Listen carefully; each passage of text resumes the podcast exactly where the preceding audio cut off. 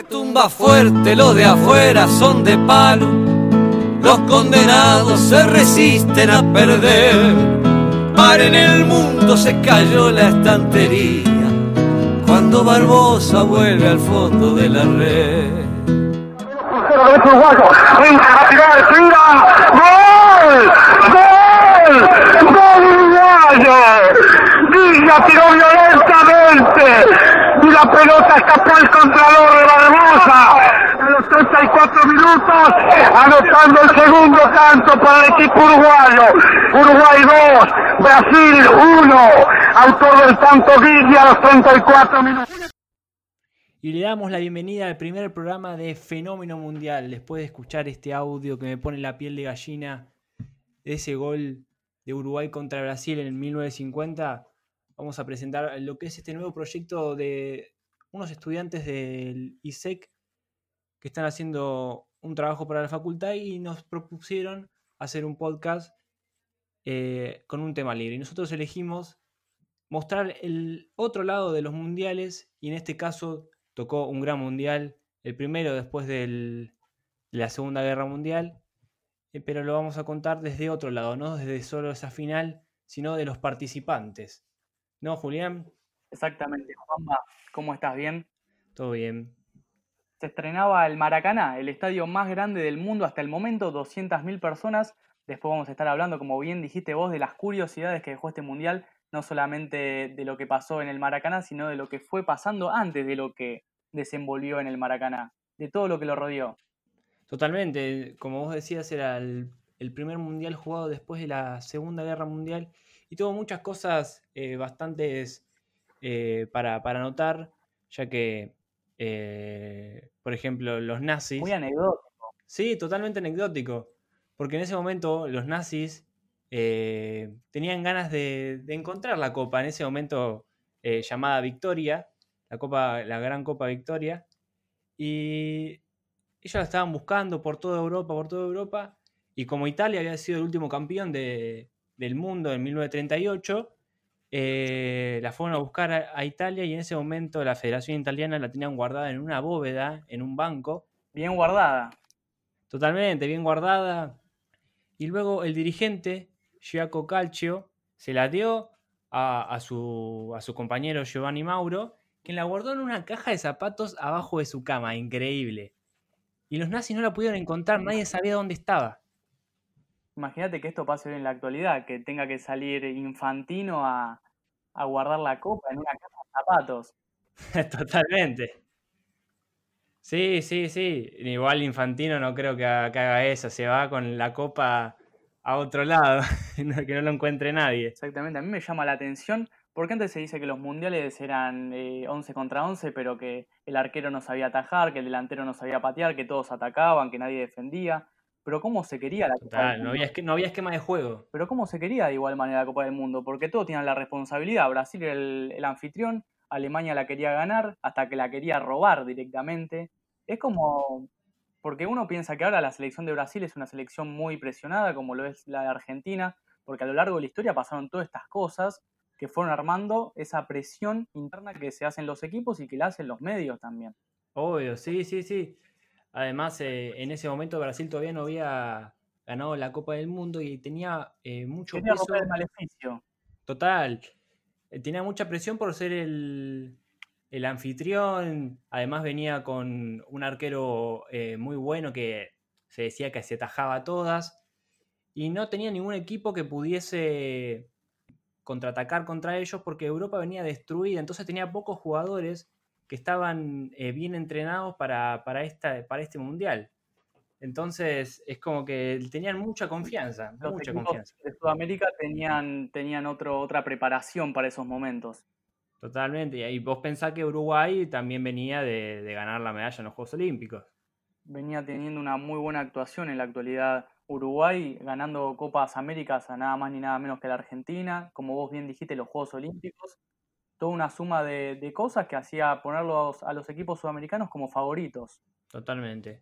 Después de estas ganas de, hurtar la Copa del Mundo, eh, y quien la mantuvo viva fue Jules Rimet, que en ese momento era el, presidente de la FIFA. Y en conmemoración a él, le pusieron el nombre, por primera vez en 1950, eh, como Jules Rimet. Y sacaron el nombre de Victoria. Ya que como impidieron que el mundial no se esfume, porque en sí vos pensás que es el cuarto mundial, tenía reconocimiento por, por todo el globo, pero hasta ahí es como que costaba. Pero los mundiales recién empezaron a tomar su forma. Por eso todavía se están cambiando los nombres. Ahora es, es impensado cambiar. Pero bueno, hoy en día se quieren hasta agregar equipos a la Copa Mundial. Se sigue, se sigue innovando constantemente. No, no se estanca. Es como es un torneo que, que como son los demás, porque todos los torneos van, se van modificando, se van pro- profesionalizando. Sí, más que nada hoy en día las reglas van cambiando todo el tiempo, no, no se sigue siempre un mismo esquema, como ahora el VAR. Sin ir más lejos, la- el campeonato de la Liga Profesional de Argentina, la nueva, la nueva liga que se va, se va a hacer de seis, de seis zonas de cuatro equipos. Es algo todo muy. porque no saben si decir que es una Copa Nacional, no saben si decir que es una liga. Es como que se va innovando y para bien o para mal, eso después se lo podemos dejar a criterio de quienes nos, nos están escuchando, pero sí se va innovando, sí va cambiando y, y de esta manera también lo eran los mundiales. Bueno, en ese momento vos pensás que no hubo una final, no hubo cuarto de final, semifinal, hubo un cuadrangular final entre Brasil, Uruguay, España y Suecia. Entonces, no siempre fue así de, de llegar a la final uno contra uno, no, no, en este momento era el que ganaba más partidos o más puntos, era el que se llevaba la copa. Claro, recordemos que los, las victorias sumaban por dos, dos puntos eran las victorias, no tres como es ahora. Entonces, en este momento, por ejemplo, eh, en el último partido que se jugaba, tenía a Brasil con cuatro puntos, Uruguay con tres y España con uno. Entonces, los únicos candidatos eran Brasil y Uruguay, Claro, ya Suecia y España sin, sin posibilidades. sin posibilidades. Entonces, eh, Brasil, teniendo un empate, ganaba la Copa y Uruguay, solo con la victoria, podía llevarse en ese momento la Jules Rimet. Que parecía una epopeya ganar. Total, totalmente. Entonces, eh, pero no nos vamos a enfocar en eso, porque ya sabemos quién, quién ganó. Ganó Uruguay 2 a 1 en el minuto 79. Ni hace falta decir quiénes hicieron los goles, porque no se trata de eso. No, no, no se trata de eso, porque la historia ya la sabemos. Maracanazo 2 a 1, minuto 79. Y el, y el estadio Maracaná quedó en silencio y surgieron las peores tragedias en ese momento y se habló hasta, eh, sí, hasta el día de hoy se habla de, de esa Copa del Mundo en, en- en Brasil. Es que cuesta después del 7 a 1 con Alemania encontrar una derrota para Brasil, para lo que es Brasil, tan significante. Totalmente, no, no, no. Y además, en ese momento no era ni la final, era lo- los cuartos, ¿no? Los cuartos de final. Claro, no era, ni siquiera la final, no, obviamente, sí, pero se la puso a esa altura prácticamente, por un 7 a 1. Por ahí viste una, una final que era un 2 a 1, un resultado cerrado, pero bueno, como dijiste bien vos, tenía que, con un empate ya era campeón Brasil, y ni siquiera eso, porque no se trataba de empatar, Brasil lo quería pasar por encima. Tenía un equipo muy bueno, como fue la historia de Brasil en general, y venía apabullando a todos sus rivales, venía eh, metiendo de a 7 goles. En cambio- Uruguay tiene, le gana a Suecia y empata 2 a 2 con España. Venía un poquito más convulsionado con el paso por Brasil en 1950. Totalmente, totalmente. Venía- eran dos, dos equipos muy fuertes para la época. Y en ese momento Argentina eh, no fue al Mundial por un problema eh, que tuvo en 1938, se puede decir. Exactamente. Bueno, vamos a, a lo que nos compete en este momento, que es cuáles son los protagonistas de esta historia. El arquero y el que metió el gol. Uno castigado y el otro el vencedor. Uno premiado y el otro tuvo una vida de terror después de, de meter el segundo gol Uruguay en el arco brasileño. Vamos a empezar con el gran Obdulio Varela. Exactamente, vos Juanma muy bien lo dijiste, muy bien lo anticipaste. Odulio Varela, el nacido en Montevideo en 1917. El negro fue uno de los principales jugadores del seleccionado campeón del mundo de 1950. Por los goles no, por el liderazgo sí. El capitán de la Celeste representaba de buena manera tanto a sus compañeros como también lo hacía con sus rivales. Antes de salir al campo, para el Maracaná dijo estas palabras. Muchachos, sigan caminando tranquilos. No piensen en toda esa gente. No miren para arriba. El partido se juega aquí abajo. Si ganamos, no va a pasar nada. Nunca pasó nada. Los de afuera son de palo y en el campo seremos 11 para 11. El partido se gana con los huevos en la punta de los botines.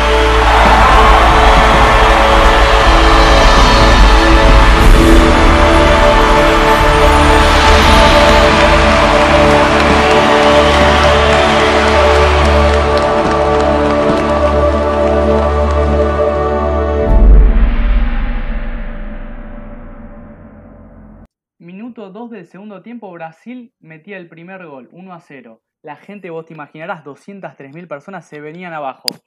No, encima en ese momento los estadios no eran lo que son ahora, con butacas, con todo separadito. No, no, no, no.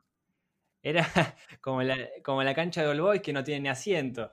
Exactamente. Eh, prefirió mantener la calma, pero protestándole al árbitro un, un offside que no existía, pero con eso lo que logró fue ganar tiempo. Esta, esta acción es recordada como algo muy importante. Uno hoy en día se pide un offside como si nada, como se lo pide siempre a ver si pasa, ¿no? Pero en ese momento fue muy importante, ya que la, la cancha se venía abajo. Ese Brasil lo que hacía era que cuando te metía un gol entraban dos, tres seguidos y no te daba posibilidad a levantarte. Y como hoy en día, como viene Neymar y te mete uno y te quiere meter dos más. Y sí, Neymar, o Messi, los Ronaldo te pasan por encima. Eran unos equipos que en ese momento te pasaban por encima, era una realidad. Y esto fue muy, muy inteligente de parte del, número 5 del termómetro, que era Odulio Varela. Fue un jugador clave, como dijimos, no por sus goles, sino por, por el rendimiento y en los momentos clave. Manejó muy bien el partido, los momentos. Se, se vio, cuando se vio sofocado, eh, empezó a tirarse al piso, empezó a hablar con el árbitro, todo ese tipo de cosas que hoy por ahí ya son más reconocidas, pero que en ese momento se empezaban a forjar. Ahí empezaban a hacer lo que es hoy, entre comillas, la viveza, mal o bien vista, es la viveza que hoy existe en el fútbol mundial, ni siquiera en el sudamericano, porque ya creo que se, se expandió mucho, ¿no? Sí, además, eh, como decíamos en, es- en ese momento, no, no había un planteamiento táctico que fuera característico. Era lo que se ocurría en el momento. Exactamente.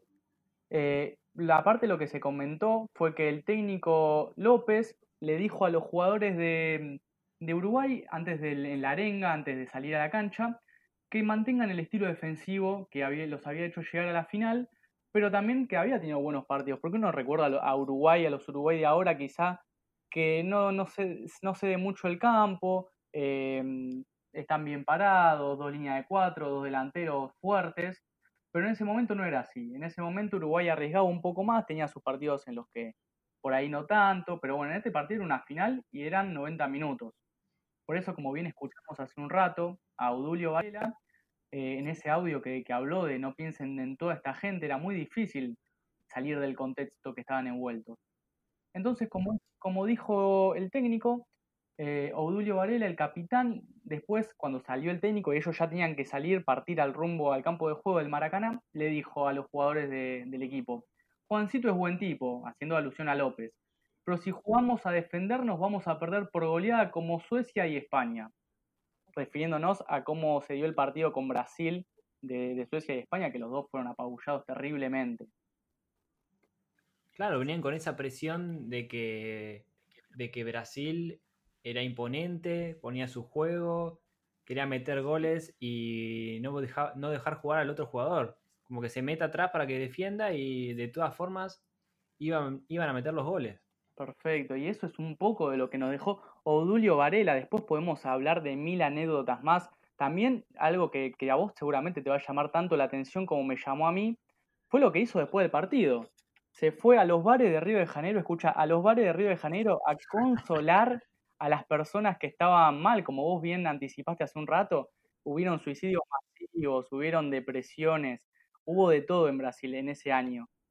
Como Hoy lo llaman el, un tibio. Claro, es, es- hoy sería increíble pensar que Neymar, que Messi estarían consolando, aparte porque son figuras, en ese momento por ahí no estaba la, lo que es hoy una figura mundial. No lo reconocieron, decían ese Odulio que, que hacía tiempo, pero, y él, él se reía, pero los consolaba, no, no fue a cargar ni nada. No. ¿Vos te imaginás a Gotze consolando a los argentinos? Claro, a Gotze consolando a los argentinos sería, creo que no, no hay ninguna posibilidad, aparte creo que la sociedad cambió muchísimo y no, no se daría lugar a eso, ¿no? No, hay una mentalidad muy competitiva de no dejarse. ¿Cómo, cómo lo podemos decir? Aparte, se ve muy difícil en los, en los jugadores sudamericanos este tipo de actitudes. Por ahí, eh, algún, por ejemplo, en la final de la Champions se vio como Alaba lo, lo abrazó a Neymar mucho tiempo, estuvo hablando con él. Pero imaginarlo de un jugador sudamericano, por ahí con un jugador de. como con un jugador sí, pero con un hincha es muy difícil. Claro. Claro, salí, eh, pero en ese momento, como vos decías, no, no se reconocía tanto al, al jugador de fútbol. Era una persona normal que por ahí después eh, Claro. trabajaba de otra cosa, que no era futbolista. No se pagaba eh, muy bien en ese momento, era, era otra época, totalmente otra época. no se pagaba y encima que fueron campeones del mundo, Uruguay ganó, como se sabe hasta el día de hoy, dos copas del mundo. Los dirigentes se quedaron con las medallas de oro, no sé si tenías ese dato, y ellos con la de plata. Las cambiaron. Las cambiaron, sí, lo- los dirigentes se quedaron con la más importante, ellos con la de plata, les dieron algo de dinero. Contó Obdulio Varela que se compró un Ford del año 31, o sea, 19 años antes, y se lo robaron a la semana. Eso habla un poco de, de lo que se vivía, en lo que eran esos tiempos. que te compres un Ford, seas el campeón y encima en Uruguay te roban el auto igual. Es, es algo que la sociedad nunca, nunca cambió y seguramente esas cosas nunca cambien. No sé si es lindo, no sé si es malo, pero es anecdótico. Moacir Barbosa Nacimiento. ¿Qué te dice ese nombre, Juanba? Barbosa, Barbosa. Sí, Barbosa. El arquero que la tocó y estuvo a punto de sacar la pelota de Uruguay. En ese momento, el arquero Barbosa eh, era uno de los mejores, fue uno de los mejores arqueros de la- que tuvo la selección brasileña, porque se decía que era un elástico. El hombre podía estar en el primer palo y saltar al segundo como si nada. Como una araña.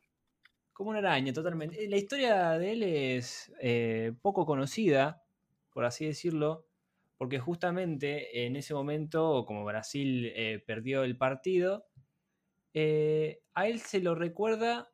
En la historia negra. lo- es totalmente. Es más, hoy en día sigue muchas supersticiones por, por este hombre, porque en ese momento, si bien se, había mucho racismo, tu- tuvo la titularidad de- del equipo brasileño, pero después de eso hubo muy pocos arqueros de, raza negra.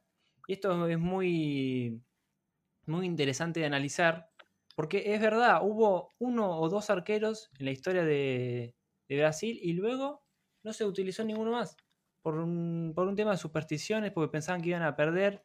Es más, a este Barbosa no lo dejaron entrar a la Copa del Mundo de 1994. Que yo recuerde, Dida el último. Estoy equivocado, Dida el último, porque hoy es Allison. Total, totalmente. No, Hoy es Allison. no hay otro. Es muy poco frecuente. Aparte, con, con los grandes jugadores de color, digámosle, no le queremos decir negro, eh, que sacó Brasil en su historia. Los mejores. Totalmente. Hay una frase muy reconocida de, de Barbosa que decía, llegué a tocarla y creí que había desviado al tiro de esquina, pero escuché el silencio del estadio y me tuve que armar de valor para mirar hacia atrás. Cuando me di cuenta que la pelota estaba dentro del arco, un frío paralizó y recorrió todo mi cuerpo, y sentí de inmediato que todo, todo el estadio estaba sobre mí. Esas fueron las palabras del arquero. Duras, duras palabras. Sí, totalmente. En crudo te pone un poco la, la piel de lo que es el fútbol. Porque hoy, hoy uno habla del fútbol como algo muy importante debido a muerte. En la actualidad se sacan los clásicos para que, como con todo este tema de la pandemia, no se sufra de más. Se sacaron los descensos. Entonces, de a poco vamos sacando el fútbol, que no juegue más y no pierde ninguno. no hay competición, ahí es como una fábrica de, de ganar plata por derecho de televisión, pagar a los jugadores y ya está, con que jueguen un partido cualquiera. Claro, y por lo que hizo el fútbol el resto de su historia. Totalmente. Bueno, aquel guardameta, como decíamos, se llama Barbosa, Moacir Barbosa Nacimiento.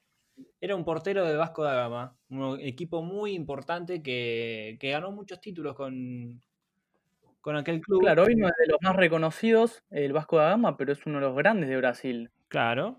Hoy en día no, no se nombra mucho el Vasco da Gama porque hay otros clubes que son más potencia, pero Nunca se pudo, nunca se pudo afianzar, me parece, en el Brasileirao, siempre muy, tuvo muy, muy malos momentos, estuvo muy acompañada, muy ligada a la historia a eso. Recordemos la maldición de Vera Goodman y mil cosas más que le impidieron salir campeón por muchos años. Es todo también para hacer un podcast del Vasco da Gama. sí, ya que la tirás, la, la podemos hacer después. Puede ser el próximo. Pero bueno, tenemos que hablar de los mundiales, estamos un poquito limitados, pero también estamos muy contentos porque creo que es una iniciativa espectacular. Sí, sí, sí, porque está bueno en analizar las historias, porque eso es lo, lo más interesante de- del fútbol, porque tiene muchas historias atrás, además del partido. Además de un resultado. Seguramente hay mil historias atrás del, del partido de Alemania-Argentina en 2014 o cualquier otra final o partido característico, como por ejemplo la selección de, de Paraguay de, de Martino. Claro, imagínate, me dijiste Argentina-Alemania, me, me acuerdo de cuando eh, Love le dice a, a Götze entra que vos vas a meter el gol. Ya es toda una historia eso. La intuición que tuvo Love para decirle a Götze, vos entrás y metés el gol, que Messi, Messi no va a hacer nada, vos vas a meter el gol y vamos a ganar por vos. Fue una predicción muy importante, como se da mucho en los mundiales. Obviamente, esto se pasa mucho, como cuando Macherano le dice, vos te convertís en héroe, está bien, no le va a decir, no vas a sacar un penal.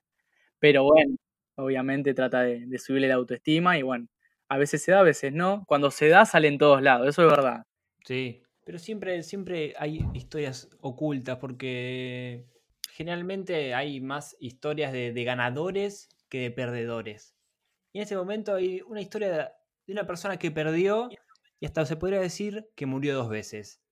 Una en ese partido y luego en el año 2000 su fallecimiento oficial. Claro, es lo- un poco la opinión pública, ¿no? Lo que lo sentenció totalmente al arquero, que hasta el momento era el mejor arquero de la historia de Brasil, y después se convirtió en el peor del día a la mañana. Obviamente un hecho muy, muy importante para lo que es Brasil, un mundial, una final, pero me parece que tampoco podemos matar así una persona.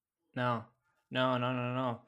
Hay que, hay que valorar lo, lo que hizo y lo que trató. Estaban a un gol, básicamente, de salir campeones y no se pudo. Él pudo hacer. él tiene- hay 11 jugadores en la cancha, como él dijo. Él, antes de morir, Exactamente. Él la saca y con el empate eran campeones. totalmente, antes de morir, le dijo a una de sus mejores amigas: había 11 personas en la cancha y el único que castigaron fue a mí. Tremendo, Antes de morir. antes de morir. Es algo realmente que, que te deja un poco chocante. Es chocante. Que un arquero, un 50 años después. jugador, 50 años después, y también que cayó en la pobreza, tuvo mil, mil problemas, su mujer murió. Esto fue toda una vida. Quedó solo en la vida. Brasil después lo conmemoró como uno de los mejores arqueros de la historia. Fue todo muy. Pero cuando ya estaba muerto, entonces fue como que nunca lo pudo disfrutar. Sí, lo conmemoró como para resurgir su nombre. como un- claro, para no dejar tan mal parado también a la Confederación que lo mató cuando no lo dejaron entrar a, a dar el apoyo en el 93. Trató Brasil un poco desde el lado de la pena, me parece más que desde el lado deportivo. Por lo menos cambiar esa, esa fea imagen que había dejado como confederación. Totalmente. Encima él era el director deportivo de la selección brasileña. Y no puedes dejar entrar a tu, a tu director deportivo por, por. ¿Para qué, ¿Para qué lo elegiste? ¿Para qué lo elegiste si después en un momento tan importante, pero después Brasil sale campeón encima? Está bien que no entra. Capaz que ahora, hoy si hablas con alguno de los campeones de Rivaldo de alguno, te va a decir que, que ganaron porque, digo un ejemplo, que porque no entró Barbosa, pero uno no se puede tampoco dar ese lujo. Creo que los jugadores también podrían haber hecho un esfuerzo de decir que entre, lo conocemos, no hay ningún problema. Creo que todos hicieron un poquito los tontos y permitieron esto. Claro, encima fue, fue, sí, como decíamos, fue sumamente criticado. Y en su funeral fueron 30 personas. Vos pensá, arquero súper reconocido en su momento, como uno de los mejores arqueros de la historia, y van 30 personas. Eso es tristísimo, tristísimo. Cómo, cómo la cabeza de, un hincha, de un jugador, de una persona, puede dejarlo así de solo, porque tampoco tenía hijos. Exactamente. Otro de los mitos de Cerrado, no sé si estabas informado de este, Juanba, fue ¿qué pasó con la mítica camiseta blanca de Brasil? ¿Tienes idea? Mm, la última vez, la última vez fue en 1950 que se usó. La última vez fue en 1950. Recordemos que cuando Brasil nace como, como equipo de fútbol, en 1914 ya agarra, adopta lo que es la camiseta blanca. Cinco años después gana su, primer, su primera copa, que era hoy lo que conocemos la Copa América, y el blanco siguió identificando a Brasil hasta 1950. A partir de la derrota que ya mencionamos, se realizó una votación en el periódico de Río de Janeiro Correo de Omaña para elegir a los colores de la canariña. El verde amarelo, como se sabe, fue el que se impuso y tuvo la suerte de romper el maleficio eh, ocho años después, en 1958, alzando su primer Copa del Mundo con bueno, Pelé, que era un, un pendejo, digamos. Y un superjugador. Y un superjugador que después iba, iba a ser más importante en los mundiales que, que le iban a seguir y que también iba a volver a gritar campeón. Qué loco eso de. Bien, no usamos la camiseta blanca y ocho años después ganamos la Copa del Mundo. No sé, o tienen eh, muy buenos jugadores, pues los tenían, o también tienen mucha, mucha magia en ese momento. Las cábalas las tenían muy bien puestas. Son supersticiosos, los brasileños son supersticiosos. Uno habla de los argentinos, de las cábalas de Bilardo, del bidón, de las miles que hizo Bilardo, pero también hay que hablar de los demás países de Sudamérica. No creamos que nosotros inventamos el fútbol. No, ni la competición, ni la magia, nada. No inventamos no inventamos nada, nosotros nos, fuimos amoldando, después estuvo la, la ventaja o no, pero bueno. Después la camiseta blanca recién volvió a aparecer en el 2019. No sé si te acordás, el año pasado Brasil debuta en la Copa América, donde nuevamente es anfitrión, con la camiseta blanca ante Bolivia. Recuerdo que Coutinho tenía la número 10, recuerdo alguna imagen así esporádica de algún jugador. Fue un partido malo, me acuerdo, con Bolivia. No estaba ni Neymar. Por eso pasó bastante desapercibido. Pero en la final, Brasil mágicamente jugó con la verde amarela y dijo, por las dudas no. Y sí, y sí. Nosotros ya pusimos la blanca, jugamos algún que otro partido que no importó, no le importó ni, a los hinchas de Brasil, pero lo importante vamos a jugarlo con la verde amarela, que es la que nos llevó a, ser tan grandes, cinco campeonatos del mundo, más de 10 Copa América y demás. No, no, no, no se iban a arriesgar totalmente. Y yo tampoco lo haría, yo soy muy supersticioso en eso. Yo como jugador de tenis y uso una camiseta con la que perdí, no la vuelvo a usar. Es eso, el tema de contagio. Vos por ahí eh, decís lo de la camiseta como bien estás nombrando y por ahí si no la tenés vas a estar mentalizado que no, hoy no tengo la camiseta, voy a perder. Yo me acuerdo que Michael Jordan usaba los mismos shorts que usó en el primer partido que jugó con los Bulls. Exactamente, bueno, hoy Cochea, hablando de un mundial, iba a mear, digámoslo así, de atrás del arco. Había muchas, muchas que nos como te digo, podemos hacer un podcast de cada cosa, es, es muy amplio en ese sentido y creo que, que vale la pena nombrarlo. ¿Qué pasó con los relojes antes de la final, Juanba? Mira, se habían comprado las camisetas con, con Brasil campeón y unos relojes de oro hermosos que se los iban a dar los jugadores como premio. Y viste que, como dijiste vos antes, le habían cambiado la medalla de oro por la de plata y le dieron un poquito más de dinero arriba a los uruguayos. Exactamente. Y le iban a dar los relojes de oro y como no ganaron, se los quedó la dirigencia de Brasil. Nada, es, es increíble. No, lo, lo, el mérito que se agarraban las dirigencias en ese momento era, era increíble. Hoy creo que, al margen de que se enriquecen mucho los clubes del nivel dirigencial, creo que de última, si eso pasara, no se sabría. Aunque como vos seguramente sabés, ahora se sabe todo, muy pocas cosas libradas al azar pero me parece que no tendrían esos descuidos, no prepararían algo antes. ¿Y vos te acordás que se habían preparado las camisetas de Argentina campeón también con la, con la tercera estrella? Y habían preparado eso. ¿Cuántos clubes han preparado los micros descapotables para, para festejar los títulos? No, son, son muchas curiosidades que fueron quedando del partido, del mítico partido, porque ya es un, un partido que si no es uno una de las finales más importantes de la historia de los mundiales, está entre las mejores tres. Y tiene un nombre propio, un maracanazo. Maracanazo. ¿Qué otra final tiene un nombre? Que yo recuerde. No, ninguna. Exactamente. Bueno, esto fue un podcast de Fenómeno Mundial con Juan Bautista Echandi. Los esperamos la próxima. Vamos a tener muchos más podcasts. Seguramente estaremos acompañados de otros dos integrantes, Tomás Sieri y Tomás Barioglio. Los estaremos esperando dos meses a puro podcast. Muchas gracias, Juli. Nos vemos la próxima.